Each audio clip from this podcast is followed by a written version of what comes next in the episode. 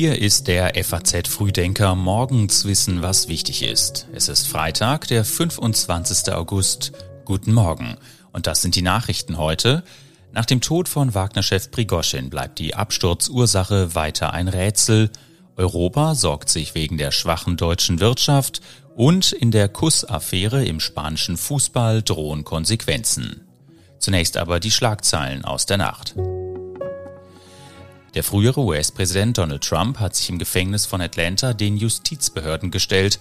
Zum Prozedere gehörten die Aufnahme seiner Personalien, Fingerabdrücke und zum ersten Mal in der US-Geschichte auch ein Polizeifoto.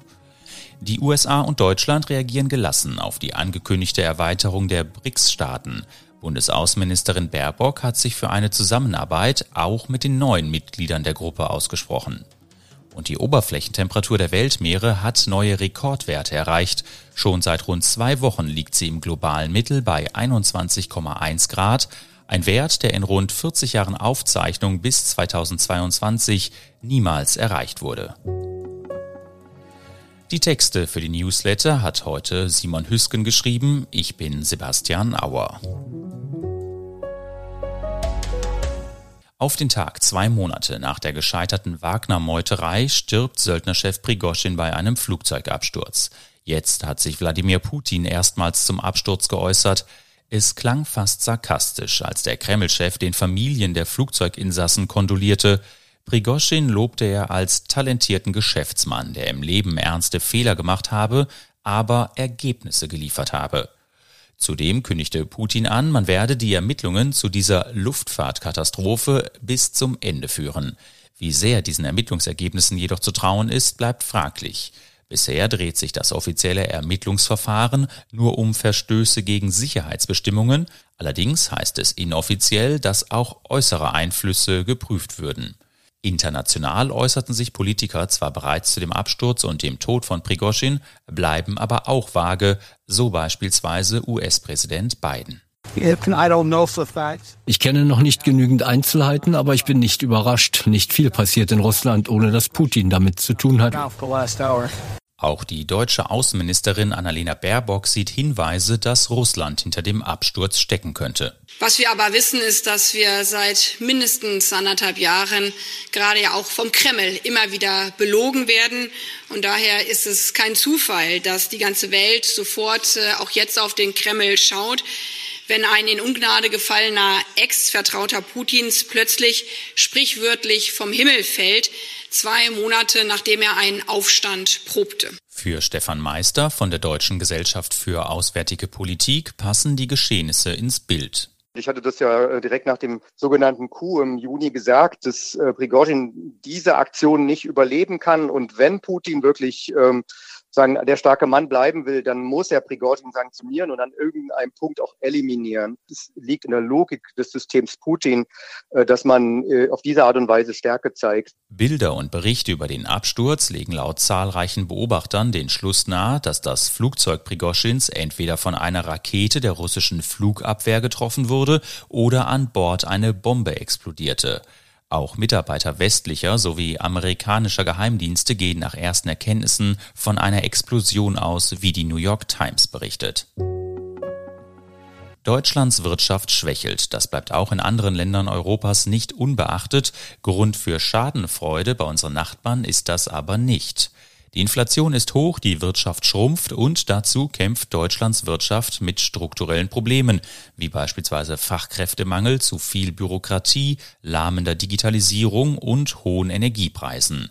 Die neuesten Zahlen des Statistischen Bundesamtes zur Konjunkturerwartung und der IFO Geschäftsklimaindex, die heute bekannt gegeben werden, dürften die schlechte Stimmung nicht unbedingt verbessern. Auch im europäischen Ausland betrachtet man die deutsche Schwäche derzeit mit Sorge.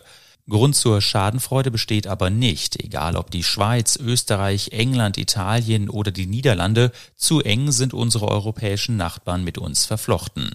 Und schon drohen neue Belastungen, warnen Arbeitgeberpräsident Rainer Dulger und Handwerkspräsident Jörg Dittrich. Grund ist eine von der EU geplante Verschärfung der erst im Januar eingeführten Lieferkettenrichtlinie. Ähnlich äußerte sich auch schon Justizminister Marco Buschmann von der FDP. Mein Eindruck ist nämlich, dass ein Teil der deutschen Wirtschaft wirklich unter einer Art Bürokratie-Burnout leidet. Also das, was wir als Gesetzgeber, als Bund, als Länder, als Europäische Union von den Unternehmern verlangen, äh, erschöpft die so sehr, dass sie sich kaum noch um ihr Kerngeschäft kümmern können. Das darf nicht sein. Schon jetzt beklagen Unternehmen eine zu hohe Belastung durch das im Januar eingeführte Gesetz. Weitere Belastungen könnten den Betrieben nicht zugemutet werden, warnen jetzt der Arbeitgeber und der Wirtschaftspräsident in einem Brief an Kanzler Olaf Scholz. Der Fraktionsvorstand vor dem Absprung, die Europawahl vor der Tür und schlechte Umfragen. Die Linke ist derzeit ziemlich mit sich selbst beschäftigt. Und dann ist da ja auch noch Sarah Wagenknecht. Seit längerem schwebt der Parteiaustritt von ihr und die Gründung einer Konkurrenzpartei wie ein Damoklesschwert über der Linken. Für die Co-Vorsitzende Janine Wissler ist das Maß mittlerweile voll, wenn nicht mehr um den Erfolg der Partei gerungen werde, sondern man die Partei nur noch von innen bekämpfe und parallel an einem Gegenprojekt arbeite, dann gäbe es einfach keine gemeinsame Grundlage mehr, sagt Wissler im FAZ-Interview. Dass viele aus der Partei Wagenknecht folgen, glaubt Wissler nicht und wird es mit Blick auf die Bundestagsfraktion auch hoffen. Zwei Abgeordnete weniger und der Fraktionsstatus im Bundestag wäre für die Linke dahin. Dabei gibt es auch schon ohne Wagenknecht genügend Themen, die den Parteivorsitzenden Kopfschmerzen bereiten dürften. Der Rückzug der Fraktionsvorsitzenden Mohamed Ali und Bartsch ist da nur ein Aspekt von vielen, bis 2025 will sich die Partei aus der Krise rausarbeiten. Diese Zukunft plane man ohne Wagenknecht. Sie wisse, dass das ein längerer Weg sei, so Wissler, und ein schwieriger noch dazu. Am Wochenende wird der Parteivorstand bei einem Treffen über das Wahlprogramm für die anstehende Europawahl diskutieren. Als Spitzenkandidaten haben die linken Spitze gegen interne Widerstände die Flüchtlings- und Klimaaktivistin Carola Rakete nominiert und damit Kritik auf sich gezogen, die Linke wolle grüner als die Grünen sein. Für Wissler sind Ökonomie und die Ausbeutung natürlicher Lebensgrundlagen für Profitinteressen dagegen ein urlinkes Thema. Der Kandidatengegenvorschlag der Raketekritiker ist übrigens Sarah Wagenknecht. Beim Notenbankertreffen in Jackson Hole stehen heute die Reden von Fed-Chef Jerome Powell und EZB-Chefin Christine Lagarde auf dem Programm. Steigen die Zinsen weiter oder legen die Notenbanken in den USA und Europa eine Pause ein? Wenn in Wyoming zunächst der Chef der US-Notenbank Fed und später die Chefin der EZB sprechen, hoffen Investoren auf einen Fingerzeig, welche Zinsentscheidung die Notenbanken im September anstreben. Sowohl Paul als auch Lagarde hatten zuletzt gesagt, dass eine weitere Straffung ebenso möglich sei wie eine Zinspause. Die Stimmung bei der Fed müsste angesichts sinkender Inflation, niedriger Arbeitslosigkeit und einer gesunden Wirtschaft derzeit eigentlich blendend sein. Allerdings müsste nach Theorie der Fed das Wirtschaftswachstum zurückgehen, wenn die Zinsen steigen. Stattdessen könnte die US-Wirtschaft nach dem zweiten auch im dritten Quartal wachsen. Funktioniert die US-Politik also gar nicht, so wie die Fed denkt? Eine Entwicklung am amerikanischen Immobilienmarkt legt sogar den Schluss nahe, dass Leitzinserhöhungen Inflation produzieren können. Die hohen Hypothekenzinsen führen am US-Immobilienmarkt nicht nur zu abflauender Nachfrage, sondern sie lassen auch das Angebot einbrechen, weil potenzielle Verkäufern die Finanzierung eines neuen Hauses zu teuer ist, während die günstigen Altkredite durch den Verkauf abgelöst werden. Die Folge, die Hauspreise steigen. Seit dem Kusseklar bei der Siegerehrung der spanischen Weltmeisterinnen steht der Präsident Luis Rubiales stark in der Kritik. Nun könnte er einem Rauswurf bei der außerordentlichen Generalversammlung heute zuvorkommen. Im Moment des größten Triumphes der spanischen Fußballerinnen hatte Verbandspräsident Rubiales den frisch gebackenen Weltmeisterinnen die Show gestohlen, indem er Jennifer Hermoso ungefragt auf den Mund küsst. Eine spontane Geste ohne böse Absicht fand Rubiales, der sich später für sein Verhalten entschuldigte. Hat mir nicht gefallen, fand Hermoso direkt nach dem Spiel. Später nahm sie den Präsidenten in einer Stellungnahme aber in Schutz. Der Druck auf Rubiales war in den vergangenen Tagen trotz der beschwichtigenden Stellungnahme gestiegen. Spaniens Ministerpräsident Sanchez etwa hatte die Aktion als inakzeptabel bezeichnet. Auch der spanische Verband will sich heute auf einer außerordentlichen Generalversammlung mit dem Fall beschäftigen. Einem Rauswurf könnte Rubiales möglicherweise aber auch mit seinem Rücktritt zuvorkommen. Am Donnerstag berichteten spanische Medien übereinstimmend, der Präsident habe seinen Mitarbeitern mitgeteilt, heute zurücktreten zu wollen.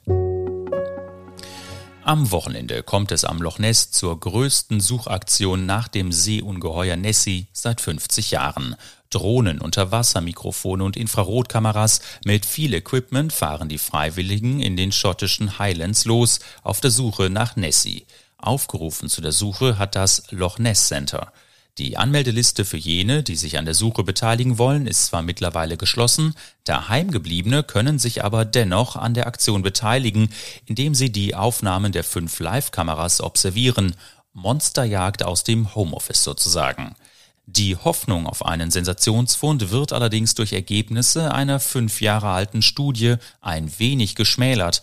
Damals untersuchten neuseeländische Forscher das Wasser des bis zu 230 Meter tiefen Loch Ness auf DNA-Spuren dort lebender Tiere. Das Ergebnis? Keine Spur von einem furchterregenden Monster oder prähistorischen Dinosauriern, dafür eine ganze Menge Aale. Und auch das ist heute gut zu wissen. Die deutsche Mannschaft steht auch sechs Tage nach dem Start der Leichtathletik-WM in Budapest noch ohne Medaille da. Nun ruhen die Hoffnungen auf zwei Zehnkämpfer und einem Speerwerfer. Derweil wehrt sich der deutsche Geher Christoph Linke gegen Generalkritik, die deutsche Mannschaft sei zu schlecht. Vielleicht, sagt er, sei die internationale Konkurrenz einfach zu stark. Alle Informationen zur Leichtathletik-WM gibt es im gedruckten FAZ-Newsletter. Dort dann auch weitere Hintergründe zu den anderen Themen aus dem heutigen FAZ-Frühdenker. Ich wünsche Ihnen jetzt einen erfolgreichen Freitag und ein anschließend erholsames Wochenende. Den nächsten FAZ Frühdenker Podcast gibt es dann wieder am Montagmorgen pünktlich ab 6.